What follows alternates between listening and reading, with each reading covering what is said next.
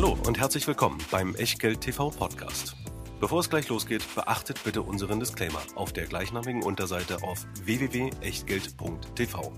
Auf die Inhalte dieses Disclaimers wird zu Beginn einer jeden Sendung explizit eingegangen. Und nun viel Spaß und gute Unterhaltung mit Tobias Kramer und Christian W. Röhl. Das gibt es wirklich. Herzlich willkommen aus Mallorca und herzlich willkommen nach anderthalb Jahren mal wieder zu zweit. Christian und ich sind tatsächlich mal wieder zusammen vor der Kamera. Einfach auch deswegen, weil Christian hier einen längeren Teil eines Urlaubs verbringt, ich einen kürzeren Teil. Wir äh, schon ein paar Mal zusammen im Pool eurer Finca waren und äh, ihr jetzt heute genau. Abend hier vorbeigekommen seid, damit wir das aufnehmen, was im Moment so ein bisschen durch die Medien geistert. Ausverkauf in Deutschland. Ich weiß gar nicht, ob es so durch die Medien geistert. Nee, aber ich habe ich es daraus gemacht. Also bei mir auf Twitter ähm, konnte man es mehrfach lesen. Ja, also der, der, das Boulevard Desk angehauchte kommt von Christian. Genau, Wir sozusagen der Ronsheimer von Echtgeld TV. Nur. Ja, das, äh, der, der Ronsheimer ist aber zumindest auch der, dem ich am, dem ich am liebsten dann irgendwie was, äh, dem ich am liebsten zuhöre und ja, ich hoffe, was abnehme. Ich hoffe, das ist, gilt auch äh, dann für mich. Ja, dich ja sowieso. Ansonsten würden wir die Sendung nicht seit fast vier Jahren ja, machen. Fast vier Jahre. Äh, hier auf Mallorca erfunden. Und es gibt eine Sache, mit der beginnt Echtgeld TV immer. Na, dreimal dürft ihr raten. Der Disclaimer. Na, völlig egal, ob aus Berlin oder aus Mallorca. Es gilt unser Disclaimer. Alles, was wir hier machen, ist keine Anlageberatung, keine Rechtsberatung, schon gar keine Steuerberatung, keine Aufforderung zum Kauf oder Verkauf von Wertpapieren. Wir tun hier Meinungen kund und was ihr aus diesen Meinungen macht oder eben nicht macht, das ist ganz allein euer Ding und damit auch euer Risiko. Wir können dafür keinerlei Haftung übernehmen. Und ebenfalls zu Echtgeld TV gehört natürlich auch unser Sponsor, der Scalable Broker. Leider nicht hier auf Mallorca dabei. Das wäre auch lustig mit Erik Purzeweit hier im Pool. Ähm, er kommt ja von der, von der See gebürtig, aber als Sponsor ist Scalable natürlich auch in dieser Sendung dabei mit den beiden Depottypen. Entweder ganz flexibel im Free Broker einen Euro pro Order handeln oder ihr entscheidet euch für das Modell, was wir auch für die Echtgeld TV Depots genommen haben, nämlich den Prime Broker, sozusagen Brokerage im Abo 2,99 auf 12 Monatsbasis. Und dann könnt ihr alles zum Pauschalpreis handeln, vor allem aber investieren und besparen, was Getex hergibt. 1500 ETFs, 300.000 Derivate neuerdings und ja, über 4000 Aktien, wobei da sind wir eigentlich schon mitten im Thema. Es könnten demnächst ein paar weniger werden. Denn was wir erleben momentan in Deutschland ist eine Übernahmewelle an der deutschen Börse. Alleine in den letzten zehn Tagen vier Übernahmeangebote Sommerpause ist nicht. Für, überhaupt nicht. Vier Übernahmeangebote für Gesellschaften im regulierten Markt. Ja, und damit wollen wir dann auch gleich anfangen, weil unser erster Schwerpunkt ist genau diese, diese Übernahmeserie. Und wir beginnen dabei mit einem Bereich, den man eigentlich, auch wenn man die politische Debatte im Moment verfolgt, eigentlich für was relativ Zentrales hält. Es soll mehr auf die Bahn, es soll ökologischer transportiert werden, es sollen ökologischer Dinge von A nach B transportiert werden. Und das geht mit der Bahn halt ganz gut. Und da ist es dann eben schon erstaunlich, dass zwei Unternehmen, die im Bahnbereich tätig sind, nämlich einmal mit immerhin 11.000 Güterwaggons, die die und 9.000 Wechselbrücken.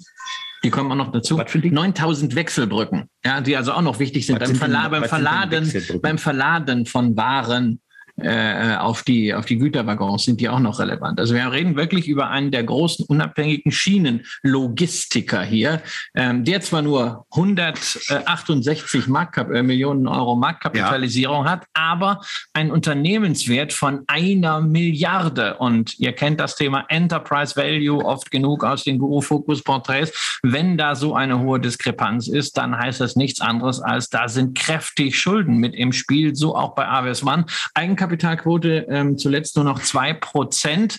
Insofern, dass da ein Übernahmeangebot kommt, was eben dieses Volumen hatte von einer Milliarde für diesen Schienenlogistiker. Ähm, das ist fürs Geschäft schon wichtig, insbesondere weil die Ankündigung kam, man will bis zu weitere 100 Millionen nochmal in die Firma reinbringen. Genau, und zwar, und zwar das äh, zur Optimierung der Kapitalstruktur. Und man hat auch angekündigt, dass die Finanzierung weiteren Wachstums damit durchaus auch angeschoben werden soll.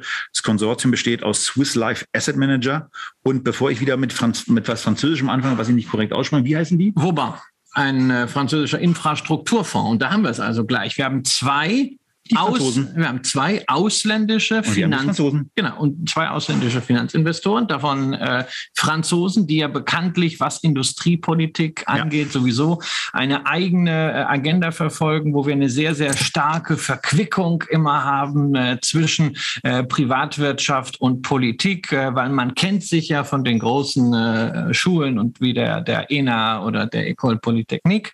Und die haben jetzt also auch ein gewaltiges Wörtchen mitzureden, wie das in Deutschland aussieht bei der Schienenlogistik. Und zwar nicht nur das, äh, denn es gab noch eine zweite Übernahme. Nur einen Tag später wurde sie annonciert und die auch wieder im Bereich der Bahntechnik. Dieses Mal geht es um die Schaltbau AG, ähm, die allgemeine Verkehrstechnik äh, herstellt, aber eben auch Spezialist für Bahntechnik ist. Auch die äh, hat ein Übernahmeangebot erhalten, dieses Mal nicht aus Europa, sondern von einem US-Finanzinvestor von Carlyle. auch eine der ganz großen Adressen. Und die haben wir richtig draufgelegt, denn Carlyle hat 38 Prozent Aktiensprung verursacht mit einem Angebot, was zunächst mal 32 Prozent über den letzten Schlusskurs lag und 44 Prozent über den Kurs der letzten drei Monate.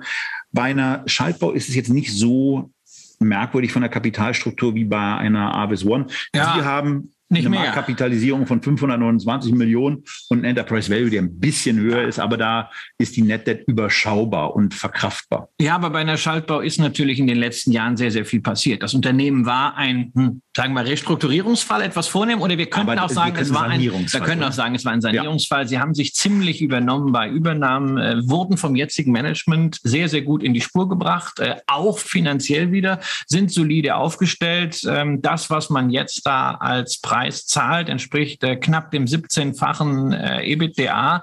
Das ist ganz ordentlich, aber man darf nicht vergessen, dass die Profitabilität noch nicht da ist, wo sie eigentlich hingehen könnte.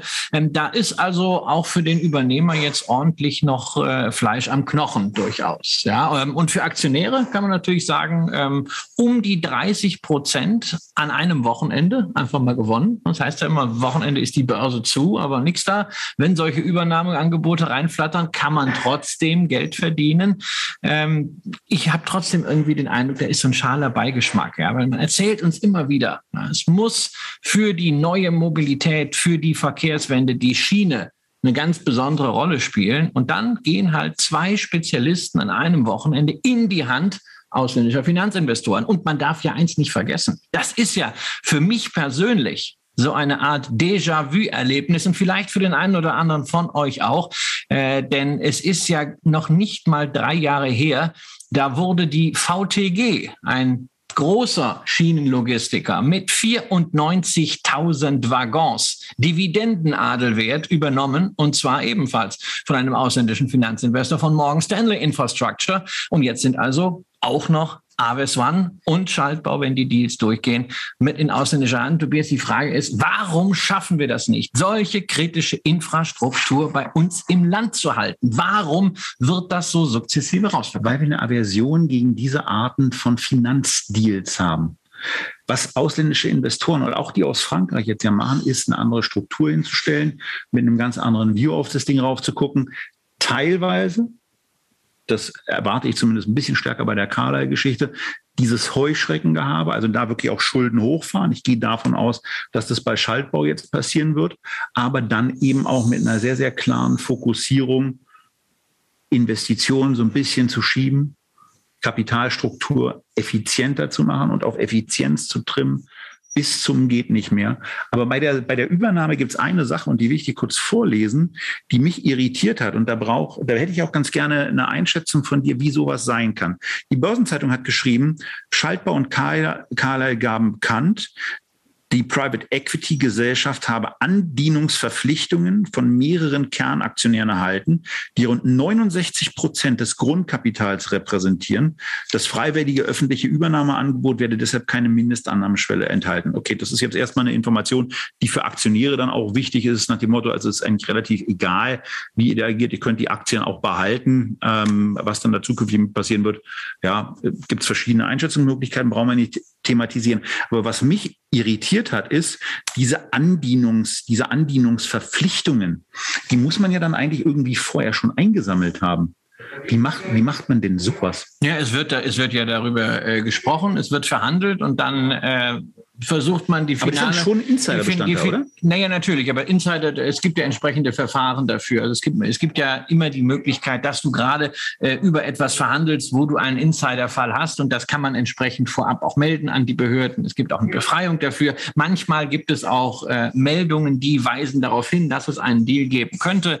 Ähm, Aves One hat eine verklausulierte Meldung mal vor zwei Monaten äh, gemacht, äh, dass man sich mit strategischen Partnern unterhält und dann schaut man aber, dass dass man das finale Signing dieser Absichtserklärung nach Möglichkeit in einen Termin kriegt, wo keine Börse ist, äh, so wie es bei Avis One mhm. Schaltbau war, äh, nämlich Freitag beziehungsweise Samstag. Und dann, sobald das gemacht ist, muss das ad hoc raus. Und ad hoc heißt auch wirklich ad hoc. Und ich habe es ja äh, gerade selbst in einem anderen Deal, wo ich als Aufsichtsrat äh, bin und wir die mit der Tochtergesellschaft der, der deutschen Börse gemacht haben, wo es also auch kursrelevant war. Und in dem Moment, wo die Entscheidung dann da ist, wo die Unterschrift runter ist, dann ist ad hoc zu melden. Ja. Was bei der Arbeit, das fand ich so bei der, bei der Vorbereitung auf die Sendung ganz amüsant, eben schon hervorhebenswert ist, da ist nicht nur der Gründungsaktionär, der Jörg Reinecke, der ungefähr 29 Prozent der Anteile hält, mit drin, sondern da sind auch Berliner und Nordrheiner. Ja, äh, nordrhein-westfälische Zahnärzte sind Zahnärzte mit drin, denn ja. die Versorgungswerke der Zahnärztekammern Berlin und Nordrhein halten zusammen 36 Prozent der Avis One-Anteile. Ja. Die sind mir bei sowas wirklich ja. das erste Mal in der Form begegnet. Also wir, haben ja einige äh, Ärzte auch unser, unter unseren äh, Zuschauern und wir haben auch den einen oder anderen Ärzte-Sohn. Ja, das unter haben unseren, das, äh, unter den, unseren einen, einen unter unseren Moderatoren. Und, und, da ist es, da ist es äh, tatsächlich so, also wer ein bisschen Einblicke in, in die Ärzteversorgung hat, weiß, dass die Versorgungswerke sehr, sehr äh, frühzeitig ähm, auf breite Streuung Wert gelegt haben. Und dazu zählen eben nicht nur klassische äh, Anleihen und äh, Immobilien, sondern auch frühzeitig Aktienanteile und Private Equity Anteile, also durchaus auch Beteiligungen an einzelnen Unternehmen. Äh, das kann durchaus auch im Small Cap Bereich sein, wo das dann entsprechend groß ist. Und hier ist es natürlich auch so ein klassisches Infrastrukturgeschäft. Das hat immer eine interessante Perspektive ähm, für ein Versorgungswerk, weil es, wenn es denn richtig gut funktioniert, natürlich recht planbare Erträge äh, bringt. Und nicht umsonst sind ja viele Versorgungsärzte dann äh, und Versorgungswerke dann wieder in diesen Infrastrukturfonds wie bei Morgan Stanley äh, mhm. investiert. Aber sie können es natürlich auch direkt machen. Das finde ich gut. Und äh, wer diese äh, Versorgung äh, der Ärzte selber bezieht und da Einblicke hat, der kann das sicherlich bestätigen. Also äh, ich als Arzt und kenne das von meiner Mutter, äh, die äh, wo, äh, ja diese Report Reports auch kriegt, wie läuft das mit der Ärzteversorgung, da kann ich nur sagen, Chapeau. Das lässt viele klassische Fondsmanager sehr alt aussehen weil man sich offensichtlich auch anders und langfristiger positionieren kann. Ja, nachhaltiger. Und auch den, den Druck möglicherweise von den zu Versorgenden nicht in der Form bekommt, die sich auf das Langfristige verlassen und äh, genau, du hast das nicht ihre Voranteile verkaufen genau, können. Genau, das ist, das ist das Wesentliche. Du musst nicht Investoren auf einer kurzfristigen Basis gefallen, sondern du musst sicherstellen, dass du deine Zahlungsverpflichtungen erfüllen kannst und dann kannst du mit dem, was darüber hinaus noch übrig bleibt, gucken, dass du das optimierst. Und das äh, ist halt bei den Versorgungswerken, die ich da im ärztlichen Bereich gesehen habe, wirklich richtig gut. So, und damit verlassen wir jetzt die Schiene gehen auf die Straße und sind bei einem weiteren wichtigen Sektor deutscher Industrie, nämlich dem Automobilsektor. Und wir sind bei einem Zulieferer gelandet, der sich gleich mal in diesen Übernahmereigen hat einreihen lassen. Ähm, beziehungsweise eigentlich hat die, die Familie, Familie, die 60 Prozent immerhin der Heller Aktien hält, hat schon vor ein paar Monaten bekannt gegeben, dass sie sich von diesem Paket trennen wird. Und am Wochenende, und da sind wir schon wieder bei den Franzosen, am Wochenende gab es jetzt die Bekanntmachung, dass dieser Deal über die Bühne gehen wird. Auch hier ist es eine, eine sehr, sehr ordentliche Konstruktion. Übernahmeangebot 60 Euro pro Aktie. Die Aktionäre bekommen obendrein auch äh, diese, diese 60 Euro frühestens dann, wenn die noch anstehende Dividende für das zurückliegende Geschäftsjahr bezahlt wurde. Und damit ist es immerhin eine 6,8 Milliarden Übernahme. Also das ist auch die teuerste, also die umfangreichste, die wir heute haben. Ja, das ist die, es ist die umfangreichste. Ähm, man darf aber jetzt nicht sagen, also dass jetzt 60 plus Dividende so wahnsinnig viel sind. Es, es sind vorher ein paar andere Zahlen rumgegondelt. Ja, also das Paket stand zum Verkaufen. Man hatte also teilweise aus Analysten sich gedacht, das kann auch mal bis 68 äh, Euro je Aktie mhm. gehen. Mhm. Also insofern ist der, ist der Preis äh, für viele am Markt dann am Ende eine Enttäuschung gewesen. Aber die sind ja in so einen Phasen auch auch gerne mal ein bisschen überbullisch dann. Naja, natürlich. Man weiß ja auch nie, ob da nicht irgendwelche Mandate gerade mhm. äh, eine Rolle spielen und ob da, äh, natürlich, es gibt immer Chinese Walls, das wird jede Bank bestätigen, äh, aber manchmal geht halt auch was durch, äh, durch Chinese Walls durch. Aber äh, Fakt ist, man hat also jetzt, äh, voriges Jahr hat äh, mit, mit Hella einen wirklich dicken Fisch an Land gezogen, auch von der Bewertung übrigens. Voriges Jahr selber ist bewertet mit einem Kurs-Gewinn-Verhältnis auf Basis der Schätzung für dieses Jahr. Letztes Jahr muss man ja mal vergessen, äh, wegen der Corona-Effekte, wenn man das mal normalisiert, ist das ein 11er KGV. Ähm, bei ähm, Hella, je nachdem, welche Schätzung man nimmt, haben wir ein 18 bis 20er KGV. Also man ja. hat einen, einen, Laden eingekauft, der ungefähr doppelt äh, so teuer ist äh, wie die eigene Aktie, aber man hat das finanzielle Backing. Das war überhaupt kein Problem, obwohl man ja äh, mit äh, Plastik Omnium äh, und auch mit der Deutschen Malengruppe wirklich auch äh, potente Wettbewerber hatte. Aber auch hier wieder sehen wir, es geht eine deutsche Tradition Traditionsfirma ins Ausland. Man wird mal sehen müssen, was da jetzt passiert. Das ist ja eine spezielle Konstruktion, diese KGAA.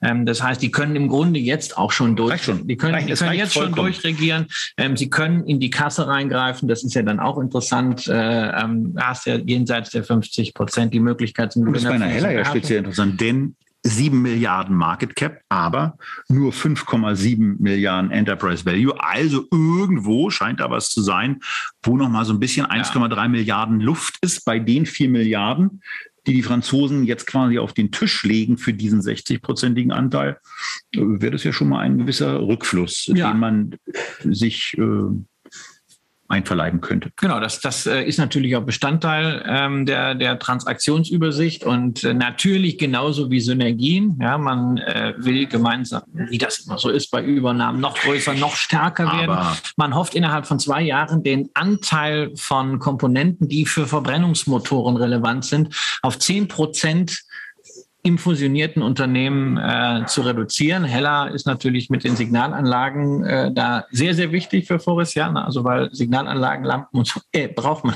dummerweise auch beim Elektromotor.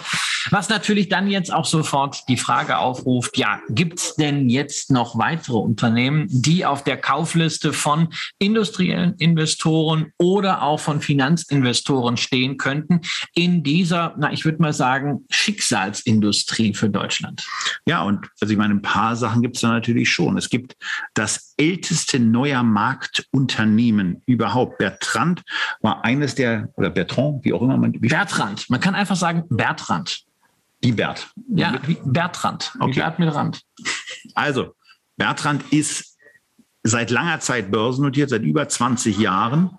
Ähm, hatte auch eine relativ bewegte Geschichte hinter sich, ist bei VW ähm, richtig, richtig tief auch in Prozessen drin und ähm, ist ein mögliches Unternehmen, ohne dass wir jetzt im Detail uns die ganzen Zahlen angeguckt haben. Aber man denkt dann natürlich auch deutlich größer.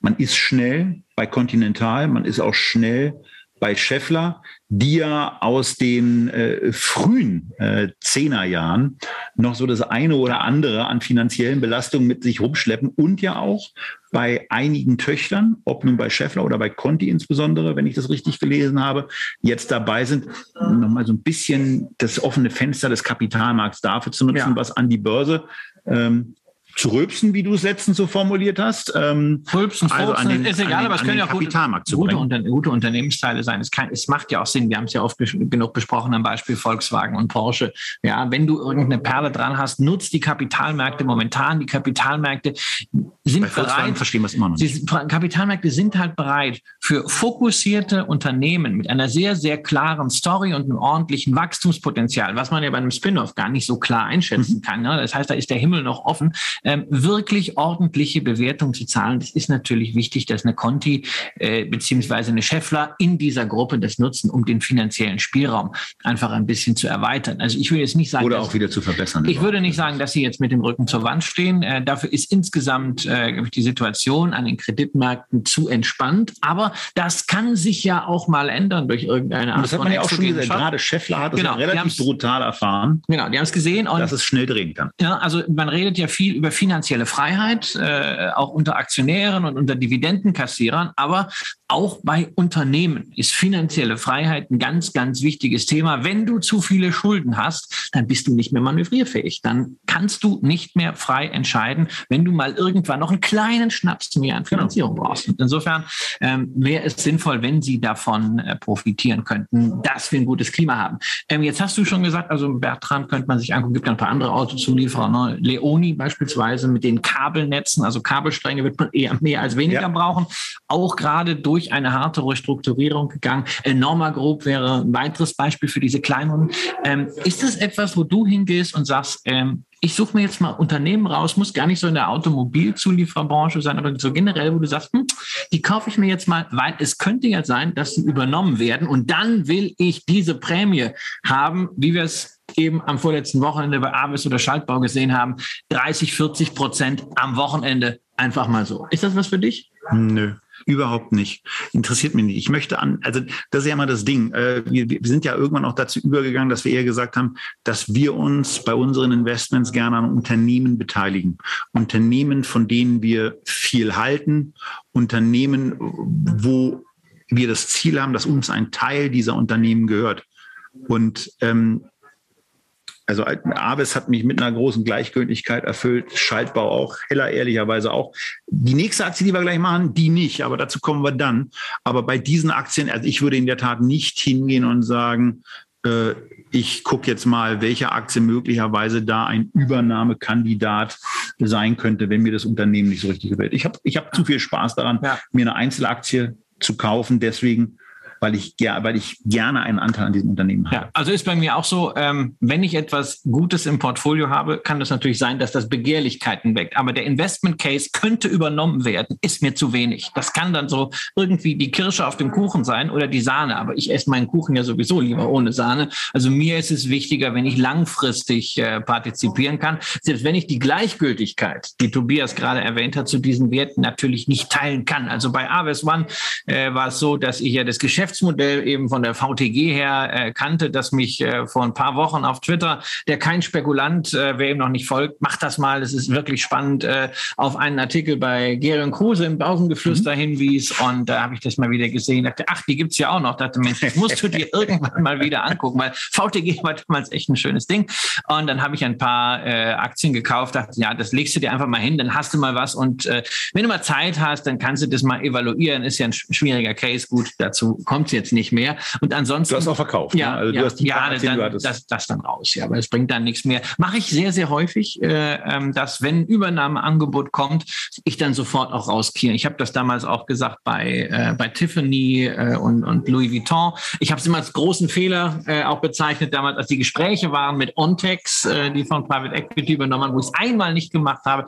Ähm, es, es hat sich für mich eigentlich äh, herausgestellt, das ist für mich sinnvoll, gleichzeitig gleichgültig nicht. Also mir schwillt schon der Kamm, wenn ich sehe, was hier ausverkauft wird, äh, gerade bei Infrastruktur. Ich war jetzt kein Siltronic-Aktionär, aber wenn ich sehe, wir jammern einerseits darüber, Mensch, wir haben ein Problem mit Halbleitern und der ganzen Wertschöpfungskette, äh, das geht alles rüber nach Taiwan. Und dann guckt man einfach als deutsche Industrie so zu, äh, ähm, wenn Global Wafers aus Taiwan hier Siltronic äh, kauft, wie das vor einigen Monaten der Fall war, und sagt, Peter Altmaier, kannst du nicht was machen? Da frage ich mich, wo sind die deutschen Unternehmer, die einfach mal ihr Geld und ihr know Know-how zusammenbringen, nicht nach dem Staat jammern, der Staat kann viel tun, muss viel tun, keine Frage. Aber warum bündeln die nicht ihr Kapital und ihr Know-how und schaffen mal wir so etwas wie eine deutsche Private oft, Equity Holding? Genau, wir reden hier sehr, sehr oft über Financial Engineering. Wir erleben sehr, sehr oft die Kompetenz, die gerade aus dem angloamerikanischen Raum kommt.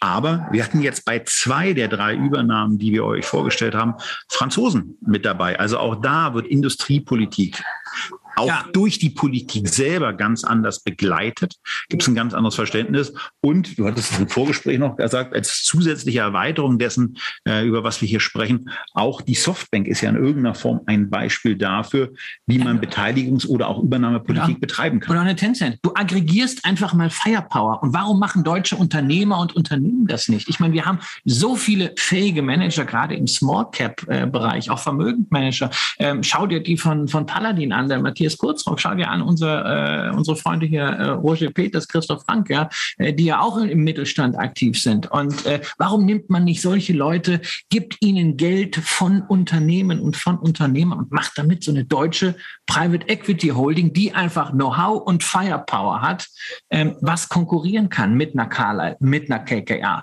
Ähm, wir müssen irgendetwas tun, um diese Unmengen an Kapital, die hier im Lande sind, irgendwie zu mobilisieren, auch in Deutschland Deutschland wieder zu investieren. Und wir kommen ja lustigerweise heute auch noch in dieser Sendung zu einem Unternehmen, was von der finanziellen Firepower der größten Institution, die wir in dem Land ja. haben, nämlich die Bundesrepublik Deutschland selber, extrem profitiert hat.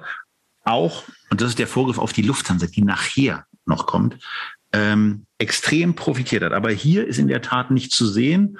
Und das, das ist das eine, was traurig macht, dass, dass sowas dann eben passiert, dass wir dieses Financial Engineering in der industriellen Form, in der kombinierten Form und dann eben auch mit der Know-how aufgeladenen Form nicht hinkriegen, war an den, an den Menschen kann es nicht liegen, die müssten da sein. Die Menschen sind da und vor allem die Unternehmen sind da. Wir haben super Unternehmen und bitte auch nicht vergessen, alles das, was wir hier an Übernahmedeals äh, sehen, das ist äh, sozusagen die Spitze des Eisbergs. Das ist in der Öffentlichkeit, weil es börsennotiert ist. Im Mittelstand läuft ja noch viel mehr. Manche Deals kriegt man ja mit, ähm, wenn es mal im, im Finance-Magazin steht. Oder just heute ging äh, durch die Zeitung, dass sich äh, der kanadische Pensionsfonds 50 Prozent von Ceramtech äh, gesichert hat. Also einem äh, äh, Ceramtech, einer der, äh, wie mir heute noch ein Follower auf Instagram äh, bestätigt hat, wohl wirklich führenden Hightech-Keramikanbieter, auch ein deutsches Unternehmen, was aber schon durch Private Equity länger war. Und es profitieren also jetzt in Zukunft kanadische Rentner davon. Ich gönne denen das, ja. Aber ähm, wir sehen durch Corona ja auch, äh, dass diese Globalisierung so ein bisschen zurückgedrängt wird und dass wir natürlich dann auch stärker wieder nationale Industriepolitik machen und nicht immer nur bei allem sagen können, ah, dafür brauchen wir eine europäische Lösung. Denn diese europäische Lösung, die interessiert zum Beispiel die Franzosen immer dann, wenn sie in eine Richtung geht, nämlich wenn was von irgendwo nach Frankreich geht, aber ansonsten eher nicht. Also insofern, also ich liebe ja Frankreich, aber man muss da, glaube ich, mal etwas realistischer werden und deswegen diese ganzen Übernahme-Deals, also ich kann nicht sagen, dass es mich gleichgültig lässt, sondern ich denke mir, der Staat müsste mehr tun, aber bitte auch die Unternehmer nicht einfach immer nur nach dem Staat rufen. Ja. Ja. Und jetzt kommen wir zu einem Unternehmen, äh, wo, es, wo es mich dann auch bei der Vorbereitung wirklich geärgert hat ähm, was da so passiert ist, was da gerade läuft. Und wir sind bei Zooplus. Eine Übernahme, da sind wir wieder bei einem US-Finanzinvestor, Hellman Friedman. Drei Milliarden Euro zahlt man für Zooplus. Das ist ein Aufschlag auf den letzten Schlusskurs von 40 Prozent. Und ähm, das ist für Aktionäre ja im ersten Moment immer ganz geil. Ja, 40 Prozent, schön. Aber jetzt kommen wir zurück zu dem, was ich vorhin gesagt habe. Man beteiligt sich ja an einem Unternehmen, weil man die Geschichte nach Möglichkeit auch langfristig begleiten will. Und was mich irritiert hat, ist, dass diese Übernahmeofferte zu 390 Euro je Aktie von Aufsichtsrat und Vorstand unterstützt werden. Und das war so der Moment, wo ich gesagt habe, Moment mal, hier ist ein Unternehmen, was wirklich beeindruckende Wachstumszahlen hat. Ja, also die haben im Dezember, also im, im, im Jahr 2010 hatten die einen Umsatz von 170 Millionen Euro. Und die haben es geschafft, das Ganze bis 2020 auf 1,8 Milliarden auszubauen. Verzehnfacht den Umsatz. Bei der Profitabilität, das haben wir bei Amazon schon verschiedentlich gesehen, da haben sie offensichtlich nicht so den Fokus drauf gelegt, sondern sind immer relativ elegant an der Nulllinie lang geschrammt. Okay, da kann man später drauf gehen, wenn das Wachstum erledigt ist. Also wir haben ja ein wachstumsstarkes Unternehmen, was im Dezember des letzten Jahres zu einem Price-Sales-Ratio von 0,7 notiert hat. Seitdem hat sich die Aktie schon deutlich gesteigert und wird jetzt zu einem Price-Sales-Ratio von 1,5 übernommen. Und das ist etwas, wo man im ersten Moment dann sagt, wenn man das mal so ein bisschen mit einer unserer Lieblingsaktien, einer eurer Lieblingsaktien, nämlich der Amazon vergleicht. Ich weiß, Christian, das ist nicht ganz die Branche. Oder die, sag mal, es so, ist ein Teil. Das, das, es ist ein Teil. Es ist so ein paar, so ein paar, so ein paar Dosen Hundefutter verteilt Amazon auch. Aber Amazon hat ein, hat ein Price-Sales-Ratio von ungefähr 3,7. Auch auf den Daten von äh, Ende letzten Jahres, äh, wenn ich die richtig im Kopf habe. Aber irgendwo lass es bei vier liegen, vollkommen egal. Was mich hier irritiert, die Firma ist deutlich niedriger bewertet, auch nach dieser Übernahme. Und ein Vorstand und ein Aufsichtsrat müssen doch auch die, die Denke und die Visionäre, nicht zum Arzt gehen, die visionäre Kraft haben, hier zu sagen, dieses Unternehmen muss viel mehr wert sein, das können wir auch noch viel größer machen. Und deswegen. Aber wenn du es, aber wenn du es, wenn du es dir selber nicht zutraust, wenn du sagst, okay, wir haben es hingekriegt. Dann bin ich im falschen Job, Entschuldigung. Dieses, ja, aber es kann, wir haben dieses, Dann bin ich im falschen haben Job. dieses Unternehmen auf Effizienz getrimmt, äh, ähm, was äh, übrigens ein, Thema ist, was der, was der Jochen Krisch vom äh, Glor 50 Fonds, also Exciting E-Commerce, auch eine spannende Seite, äh, geschrieben hat, vielleicht sind sie ein bisschen zu effizient. Wachstum, 20 Prozent, alles tolle Geschichte. Aber die besonderen Situationen, die es im E-Commerce-Markt gibt und gab, insbesondere im letzten Jahr, durch entsprechend entschlossenes Handeln Investitionen in Nutzerwachstum umzuwandeln. Das ist nicht die Stärke von 2 Plus. Und ähm, da sehen Sie, wir kommen da alleine nicht weiter. Vielleicht auch, weil man, vielleicht auch, weil im deutschen Markt für so etwas äh, die Kultur einfach nein, fehlt. Und nein. Sie haben gesagt, nein, wir wollen das. Darum geht es aber bei der Kommunikation nicht. nicht. Ja, natürlich, aber scheint, man, man traut das sich scheinbar nicht zu. Aber es geht doch null um diese, um genau dieses Thema geht es schon in der Kommunikation. Es geht hier darum, dass man sich von diesem Konsortium auch ja. das Kapital für, für weiteres, für schnelleres Wachstum, wo ich mir sage, da gehst, du, da, da, gehst du doch als Vorstand auf eine Roadshow und sagst, wir brauchen jetzt 500 Millionen, wir brauchen eine Milliarde von mir aus. Wir nehmen davon die Hälfte als Fremdkapital auf. Die andere Hälfte wollen wir von euch, den Aktionären, haben. Und wir glauben damit Folgendes in den nächsten Jahren zu erreichen. Und dann sage ich bei einem 40 Prozent, das ist doch das Gleiche bei, bei, bei hier bei, bei Weng. Da, die, die, Entschuldigung, machen wir mal da weiter. Die Aktie steht jetzt im Moment bei 40 Euro. Jetzt kommt irgendein, jetzt kommt irgend so ein Typ, äh, der da sagt, wir können das hier irgendwie besser machen und sagt, ähm, wir geben euch jetzt 40 Prozent auf den aktuellen Aktienkurs obendrauf. Äh, den würdet ihr doch hoffentlich nach Hause schicken. Ja, also wir müssen uns erstmal zeigen, was er denn alles besser machen kann und äh, was dann am Ende zusätzlich zu den 40 Prozent rauskommt. Denn das ist ja immer, das ist ja das aus Aktionärssicht, das was dann schade ist. Kommen also, da jetzt Individualinteressen? Natürlich sind bei jeder Art von Übernahme, also gerade wenn wir über so ein Unternehmen im regulierten Markt sprechen, sehr, sehr häufig Individualinteressen mit dabei, weil irgendwelche Change of Control Klauseln äh, greifen mhm.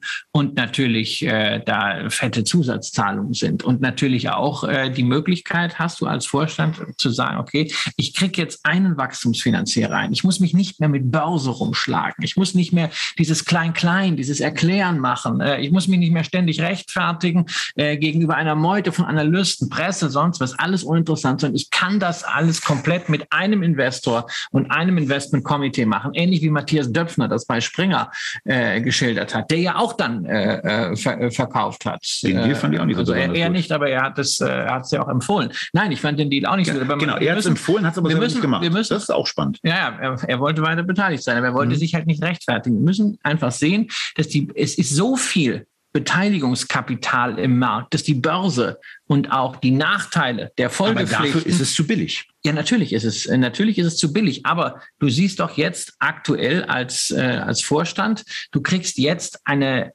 quasi Spielwiese dorthin gestellt, musst dich nicht mehr rechtfertigen, hast, ich kenne die Klausel nicht, aber höchstwahrscheinlich äh, ähm, noch zusätzlich eine, eine ordentliche Prämie dabei, ähm, dann kann ich das an dieser Stelle schon verstehen. Altaktionäre sind vielleicht auch ein bisschen frustriert, das darf man auch nicht vergessen. Also seit Börsengang 2008 war Zooplus eine großartige Geschichte. Kurs damals, glaube ich, irgendwie 14, jetzt 380. Also, äh, ne? also das ist. Äh, das, ich habe ich hab nur den, ich hab nur den Zehner noch hier. Ein doppelter Tenbagger. Ähm, aber die letzten fünf Jahre ist das hinter der Nasdaq deutlich hergelaufen. Und erst durch diesen Aufschlag jetzt von über äh, von, von 40 Prozent ist man jetzt auf fünf Jahre gleich auf mit der Nasdaq. Also so dolle ist es auch nicht. Und wir also haben, wir haben, den, wir haben den Chart nicht. Ich würde, ich würde ein vorsichtiges Veto einlegen. Ich habe es äh, gestern mir extra angeguckt in der Vorbereitung. Über fünf Jahre ist man gleich. Über fünf Jahre, okay. Über fünf Jahre okay. ist man gleich auch mit der Nasdaq jetzt durch diese Prämie. Okay. Vorher war man es eben nicht. Und wir haben halt, wenn wir über die Nasdaq reden, auch noch ein ganz anderes Thema generell, was wir auch schon mal hier in der Sendung hatten, nämlich die Bewertung. Die, die Bewertung, ja. Wir haben aktuell auf Basis der Zahlen für 2020 ein Kursumsatzverhältnis von 1,55 bei Zooplus und bei Chewy, dem US-Wettbewerber, der noch gar nicht so lange börsennotiert ist, haben wir eine 5,38.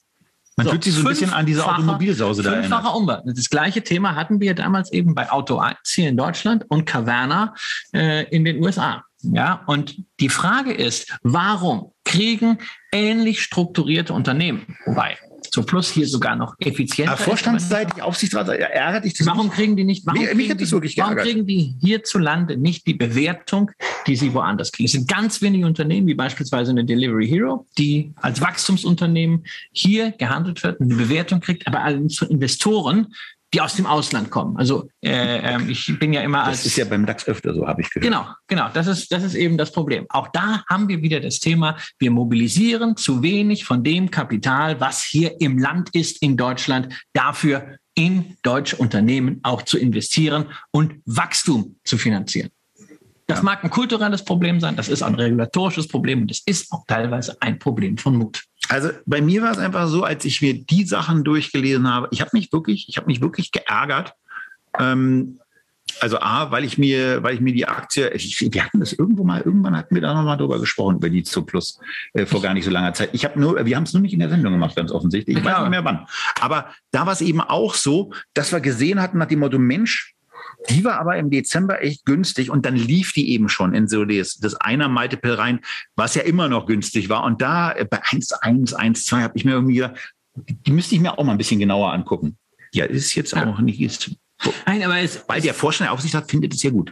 Du kannst jetzt da erstmal nicht mehr äh, voll mitpartizipieren, weil das, äh, das Übernahmeangebot, das wird alles durchgehen und dann bist du kannst natürlich weiter beteiligt bleiben. Du weißt halt auch nicht, was dann weiter passiert. Es lässt sich erahnen, in all diesen vier Situationen, die wir jetzt besprochen haben, dürfte es darauf hinauslaufen, dass man äh, relativ hohe Annahmequote hat, einfach weil das Premium ganz gut ist und weil natürlich Irgendwann auch, ist das Ding dann auch von der Börse. Genau, dann der nächste Schritt wäre äh, ein Delisting. Das ist ganz wichtig für euch Leute, nochmal zu sagen. Delisting heißt nicht, dass ihr enteignet seid. Delisting heißt, ihr seid weiterhin Aktionäre und die Aktien werden in aller Regel da kein Rechtsanspruch, aber es ist in aller Regel so, wenn sie aus dem regulierten Markt rausfallen, in Hamburg im Freiverkehr weitergehandelt. Wie wir zum Beispiel das beide bei der Deutschen Entertainment genau. AG machen oder ich auch noch, Christian hatte keinen Bock mehr darauf, ähm, bei Rocket Internet und Herrn Samba, äh, Genau, das oder beispielsweise die Kläre ist eine ehemalige Balder AG, ist ja. auch noch äh, äh, so ein Fall.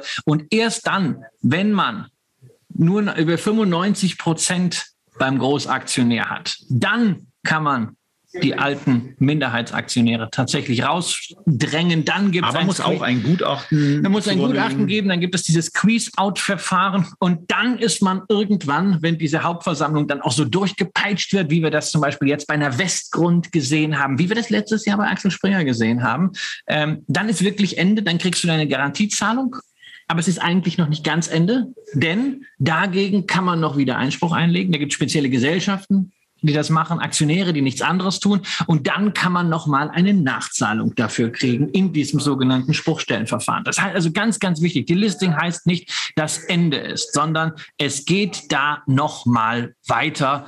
Und nur wie die Einflüsse sind, das lässt sich eben dann schwer sagen. Es wird ein geringer Streubesitz sein. Das kann volatil sein. Ähm, da kommen viele Sondersituationen rein. Es gibt auch einige Tricks, die Unternehmen anwenden können. Siehe Rocket Internet, äh, Kapitalerhöhung, sonstiges Verwässerung.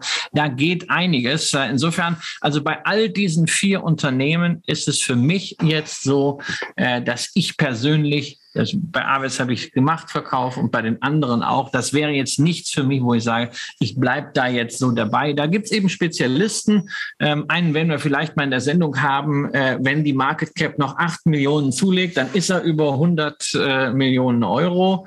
Ähm, und äh, dann können wir hier auch ganz offen drüber reden. Die gucken sich das an und wenn da was zu holen ist, äh, dann machen die das ganz ordentlich dann machen die das ordentlich. Äh, ich, ich will das jetzt gar nicht weiter ergänzen, weil äh, zum einen ist es so, dass das live übertragende iPhone mir gerade signalisiert, dass es nur noch 20 Prozent Saft hat und wir mit dem ersten Teil auch schon mal locker über die eigentlich angestrebten 15, 20 Minuten rübergegangen sind. Von daher gehen wir zum zweiten Thema weiter. Das zweite Thema ist, ähm, wenn wir schon über äh, Übernahmefieber im Deutsch, in Deutschland reden, dass wir vielleicht auch mal einen ganz kurzen, also nicht ganz so kurzen Blick, aber zumindest einen Blick auf den deutschen Aktienindex werfen, der diverse All-Time-Highs gemacht hat und jetzt netterweise, netterweise einen Tag, äh, nachdem ich das in einem NTV-Interview angekündigt habe, dass dieses neue Alltime High jetzt eigentlich fällig ist, das auch gemacht hat und sich dann auch in die neuen und bisher unbekannten Höhen von oberhalb 16.000 aufgemacht hat, Christian. Und du hast noch ein paar ja. Sachen dazu gesammelt. Du bist ja, ja eigentlich nicht so der, der, der Statistik-Nerd, aber bei so bei den Alltime Highs, da hast du schon viel bei Spaß. Den, bei den Alltime Highs, ich habe das einfach als Template mal angeregt. Also wer, wer immer mal wissen wollte, wie viele Alltime Highs hat der DAX eigentlich geschafft, seit er offiziell gestartet ist am 31.12.1987 äh, bei 1000 Punkten, waren es 440 Allzeithochs auf Schlusskursbasis jetzt jeweils gerechnet. Und dieses Jahr waren es schon 32. Äh, das heißt, die Rekorde. Heute kommt kein neues dazu. Die, nee, heute nicht, aber die Rekorde, die wir hatten, nämlich 48 in 1989, in 1996 und in 1998, jeweils 48 Allzeithochs pro Jahr. Wie viel hatten wir jetzt? 32 ja, in äh, acht Monaten. Das würde also gehen. Vielleicht kommen wir am Ende. Nee, das wieder, könnte auch noch klappen. Vielleicht kommen wir am Ende wieder bei 48 raus. Äh, also wir sehen schon, das ist eines äh, der wirklich besseren Börsenjahre. Ähm, insofern beantwortet das auch ein bisschen die Frage, ne? was kommt nach dem Allzeithoch? Ganz beliebte Frage. Letztendlich muss man sagen, äh, das nächste Allzeithoch, genau. früher oder später. Es kann halt sehr, sehr schnell gehen. Letzte Woche haben wir, glaube ich, drei hintereinander gesehen. Es kann auch mal sehr lange dauern, zwischen 2000 und 2006 und dann von 2008 bis 2013 haben wir kein einziges Allzeithoch gesehen. In den USA war Nein. diese Pause übrigens noch länger. In den USA war diese Pause auch nicht länger. Nein, nein, in den USA war auch ein Jahr mit neun Allzeithochs. Ja, aber in, den, in den USA war diese Pause Jahre länger. Ich meine, da darf man aber eines, da darf man aber eines nicht, darf man eines nicht vergessen. Wir reden, wir reden hier über einen äh, Dividendenindex. Und das ist natürlich auch schön, wenn man jetzt mal sagt, okay, wir haben wieder so neun Tausender äh, erreicht, so ein Gipfel, das geht ja dann äh, nach hinten raus immer schneller.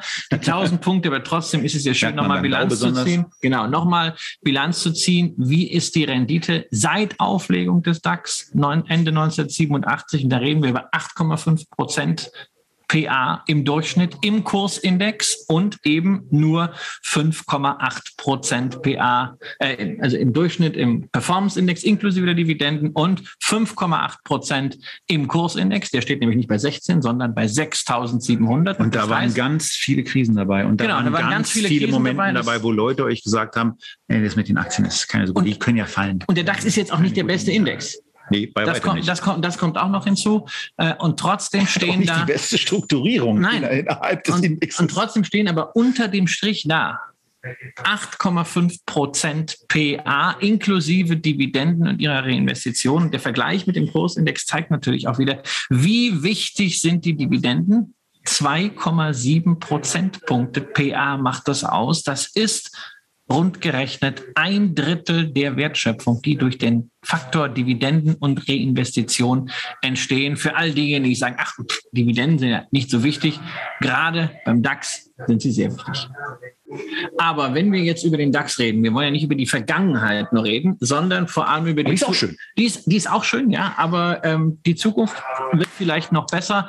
Es wird wahnsinnig viel gesprochen momentan über DAX 40. Ja, im September wird es soweit sein. Die Aufstockung von 30 auf 40, es wird hin und her gerätselt. Wer wird's denn jetzt wirklich? Manche Kandidaten sind absolut sicher, bei anderen wird man es noch sehen. Es gibt Leute, die machen dann natürlich so eine gewisse Indexarbitrage, äh, versuchen sich da zu positionieren. Wir haben schon mal gesagt, was wir von sowas halten. Ähm, wir kaufen Unternehmen, weil wir die Unternehmen für gut halten, nicht weil sie vielleicht in einen Index kommen und man vielleicht kurze Zeit da irgendwie mit einer Spekulation richtig. Eine Zalando habe ich auch so. Genau. Und nicht wegen. Genau. Das ist nur ein Begleiteffekt. Die kommen da wahrscheinlich rein.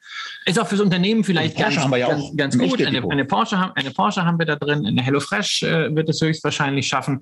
Ähm, also es werden, es werden sicherlich äh, äh, spannende Unternehmen sein. Aber man darf halt eines bitte nicht vergessen. So wahnsinnig viel ändert sich an der Gewichtung beim DAX dann auch nicht. Denn äh, diese neuen Aktien werden so überschlägig 13 Prozent Gewichtung nur haben im DAX. Das heißt also einen Schnaps mehr als das Schwergewicht mit 10,8 Prozent, was aktuell eine Linde ist. Und äh, der DAX wird weiterhin ein ziemlich klumpiger Index sein. Nicht ganz so klumpig wie im Moment, wo die größten neuen Werte tatsächlich 60 Prozent ausmachen. Und das mit der Linde hat er jetzt nur gesagt, weil er weiß, was ich jetzt als nächstes sagen will, um dann schon vorzubauen, mir in die Parade fahren zu können, äh, die ich damit aufbaue. Nein, nein, ich habe das, ich hab das nur mal mit der Linde gesagt, weil die Linde ist ja ein, ein großartiges Unternehmen. Du weißt wir schon, dass das du jetzt wieder neben mir sitzt, ne? Wir hatten das in der Spar. Du weißt schon, dass ja, aber ich stehe nicht auf dem kleinen Podest, deswegen bin ich auch ein bisschen kleiner. Ähm, Linde ist ein großartiges Unternehmen. Wir hatten es in der Sparplansendung. Und wenn du ja heute also den DAX kaufst mit 100 Euro, heißt das, äh, mehr als 10 Euro gehen in die Linde. Genau. Und dann muss ich natürlich sagen, das kann dir natürlich nicht gefallen, denn du hast gesagt, abseits der Governance-Menge, das Unternehmen ist viel zu teuer. Wirklich gehe ich fest davon aus, dass du sagst, DAX, Finger weg. Genau, und das sage ich auf keinen Fall. Ich sage nämlich genau das Umgekehrte. Ähm, und zwar trotz der Linde.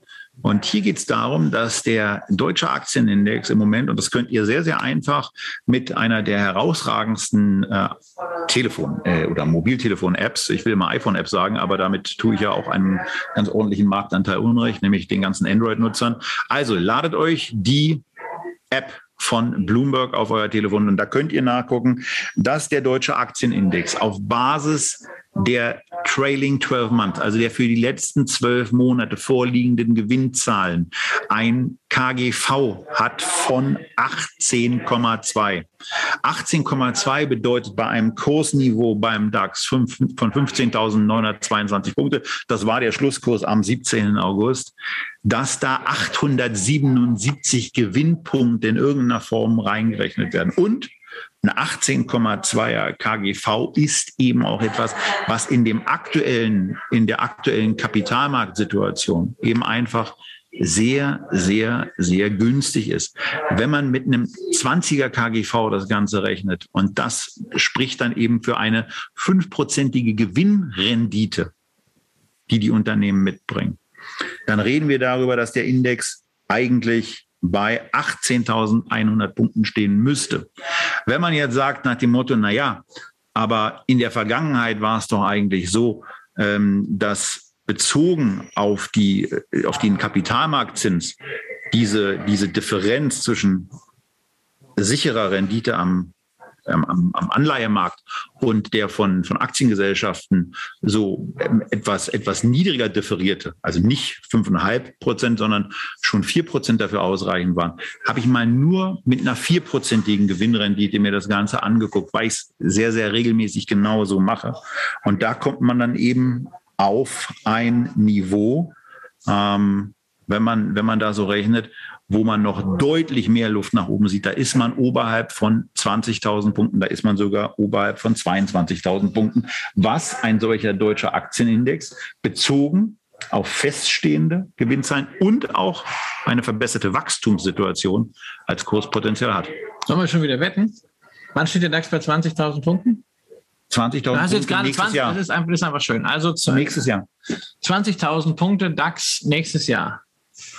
Ach, er wird, er, er wird in 22 die 20.000 Punkte aus meiner Also wenn Sicht. du jetzt sagen würdest, DAX 2022 äh, äh, auf 22.000 Punkte, dann würde ich ja sagen, okay, dann halte ich dagegen. Ja, einfach der, der Zahlenarithmetik finden. Ja. Aber okay. Ich lasse mich ja nicht so billig provozieren. Okay, haben wir die nächste Wette. Wir haben eine 20.000er Wette ah. in 22. Von mir aus. Okay. Gut, also Wette haben wir wieder, wir haben wieder eine Wette. Was, ich wette dagegen. Was, ich wette dagegen. Diesmal Der Einsatz sind auch wieder sechs Flaschen Champagner. Alter. Natürlich. Natürlich. Das kann unter Umständen teuer werden. Wenn du, wenn du, wenn du, wenn du. Nein, ich möchte diese Headline haben. Kramer, Doppelpunkt. DAX 20.000. Finde ich gut. Ja. Ist ja auch gar nicht mehr so viel. Darf man ja auch nicht vergessen. Nein, das ist, nein, und das, das ist, ist, nicht mehr, das ist nicht mehr so viel. Also das, das ist eben, das ist eben auch der Punkt. Ich dagegen also ich habe am Anfang, ich habe am Anfang des Jahres ja, war ich ja sehr, sehr skeptisch, was die Gewinnentwicklung deutscher Unternehmen anbelangt. Ich habe hier auch meine, meine, meine Aufzeichnung mir runtergeschrieben. Und wenn ich mir einfach angucke, dass am 31. Juli 2020, also vor einem Jahr, als Corona gerade so wirklich die gespürte Realität wurde. Da haben die, da haben die Unternehmen, die im DAX enthalten sind, 487 Gewinnpunkte erwirtschaftet. Das KGV lag bei 12.000 Punkten bei 25. Und, und jetzt ist es eben so, dass ausgehend davon die Gewinne um 80 Prozent gestiegen sind. Der Index selber nur 29 Prozent. Ja. Also da, da liegt schon was hinten an. Und das geht auf verschiedenen Bereichen eben auch so weiter. Der längste Zeitraum, den ich zurückliegend habe, ist der 16. Januar 2016. Da stand der DAX bei 9.500 Punkten. Die Gewinnpunkte waren da auch so im Bereich 472, KGV war 20. Und seitdem haben sich die Gewinne um 86 Prozent erhöht. Aber der DAX selber nur um 67 Prozent. Also da geht ja, schon was. Wir halten fest, DAX 20.000 in 2022. Jahresende oder irgendwann? Während, irgendwann. Irgendwann während des Jahres. Okay.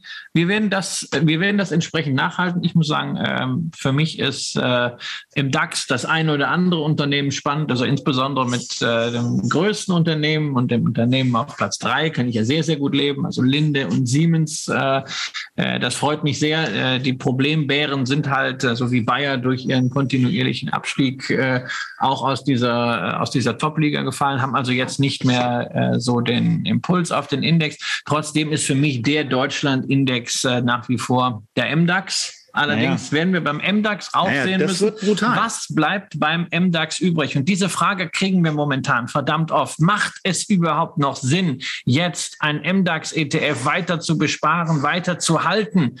Und da muss ich sagen, warten wir es mal ab. Ein finales Fazit dazu wird es geben, sobald die Indexzusammensetzung neu draußen sind und dann auch sicherlich entsprechende Alternativen, wenn wir sagen, nee, also dieser kastrierte MDAX, der macht jetzt keinen Sinn mehr. Heute sind wir noch nur bei einem MDAX-Unternehmen, das wir uns nochmal vornehmen sollten, nämlich Lufthansa. Genau. Ich habe nur gerade so ein bisschen Geistesgegenwehr äh, also, also, ab, abwesend da auf die aus, aus dem Fenster rausgeguckt und dachte, ich mache jetzt zumindest mal in der in der Live-Übertragung dieses äh, dieses Video auch an. Das kann ja danach irgendwie rausgeschnitten äh, reingeschnitten werden, weil das sieht schon ganz schön aus, wenn man so auf dieses auf dieses Mittelmeer gucken kann. Ja. Ähm, wir sollten wir sollten das öfter machen, Sendungen von hier aufzuzeichnen. Ähm, aber jetzt geht's in der Tat weiter mit äh, einer Gesellschaft, mit der wir hier beide nicht hergeflogen sind und ähm, die aber beispielsweise die ganze Pandemiezeit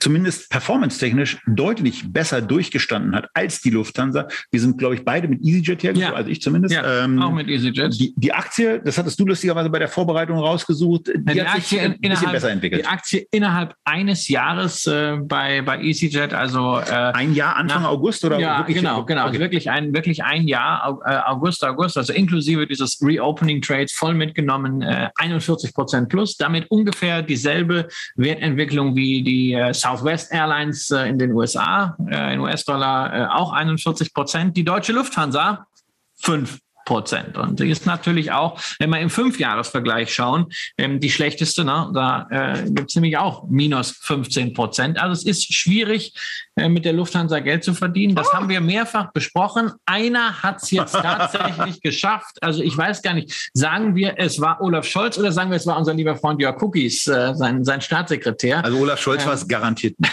Insofern war es wohl doch. Äh, also Olaf Scholz war es garantiert insofern nicht. Insofern schreiben wir es schreiben wir es Jörg Cookies auf die Fahnen. Der Staat hat sich beteiligt im Zuge äh, der Corona-Stabilisierungsmaßnahmen. Sie haben 20 Prozent. Sie haben damals für das Aktienpaket selber 300 Millionen bezahlt. Das Paket ist heute über eine Milliarde wert, also ein Verdreifacher, eine ordentliche Geschichte. Man darf eins nicht vergessen, um diesen günstigen Einstiegspreis zu bekommen, hat der Bund damals noch eine ganze Menge an Garantien abgegeben ein wenig mehr und reingelegt. ist eine äh, stille Einlage eingegangen in Milliardenhöhe. Und genau diese stille Einlage ist jetzt das Thema. Carsten Spohr möchte gerne die Lufthansa unabhängiger machen vom Staat. Der Staat würde auch gerne mal einen Gewinn rausnehmen, also von 20 auf 15 reduzieren.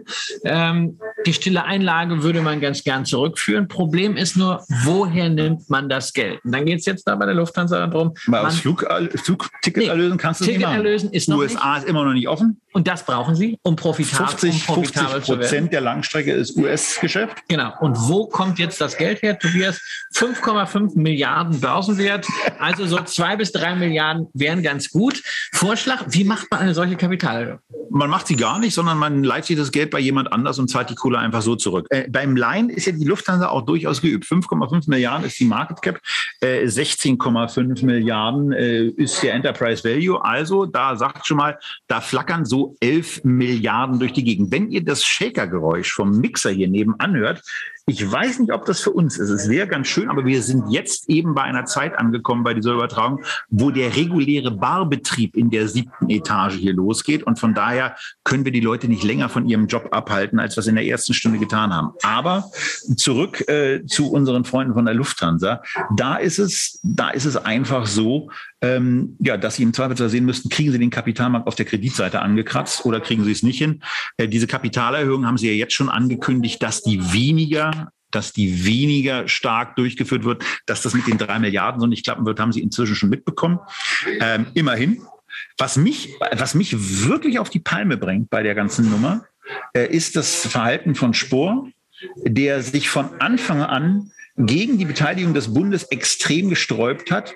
Wir haben ja, glaube ich, damals auch, als wir über diese Lufthansa-Beteiligung gesprochen haben, dem Motto, naja, das wäre ja, also für den Staat ist das ein, ist es ein riskanter Deal auf Basis des Fremdkapitals, aber auf Basis des Eigenkapitals natürlich ein relativ geil erscheinender, der jetzt auch wirklich aufgeht Wusste man damals aber, muss man ja auch zur Ehrenrettung sagen, äh, sicher war das auch nicht. Und es ist eben mehr reingepackt worden als nur ein bisschen Aktienkapital. 300 Millionen ist dann eben wirklich nur ein bisschen verglichen mit dem Geld, was A durch Deutschland, aber auch noch durch Österreich und die Schweiz, die haben nämlich auch noch ein bisschen was reingepackt, ähm, insgesamt der Lufthansa bereitgestellt wurde, die im Übrigen auch eine sehr, sehr ordentliche Gesamtliquiditäts Position hat.